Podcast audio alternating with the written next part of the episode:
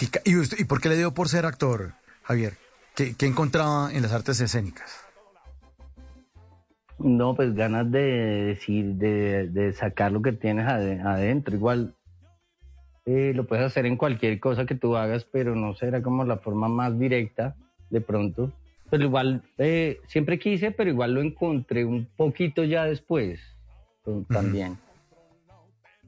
No sé, me, estaba como a joder, mamar gallo y, ¿sabes? sí. Sí, joder, joder un poquito. Yo armaba obras de teatro en el colegio, ah, eh, las escribía, las montaba, me echaba tal con el pelo, no sé, no sé, me gustaba joder. Mientras sus compañeros decían, no, este sale para medicina, este hace arquitectura, usted dice, a mí me gusta joder, entonces ya, mi vocación. Me gusta joder, pero mi vocación joder.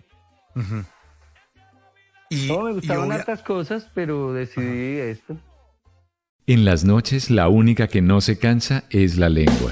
Por eso, de lunes a jueves a las 10 de la noche empieza Bla Bla Blue con invitados de lujo. Hola, soy Marcela Carvajal. Los saluda Julio Alberto Ríos, Julio Profe, el youtuber. Los saluda Ever Vargas. Saluda María Jimena Duzán.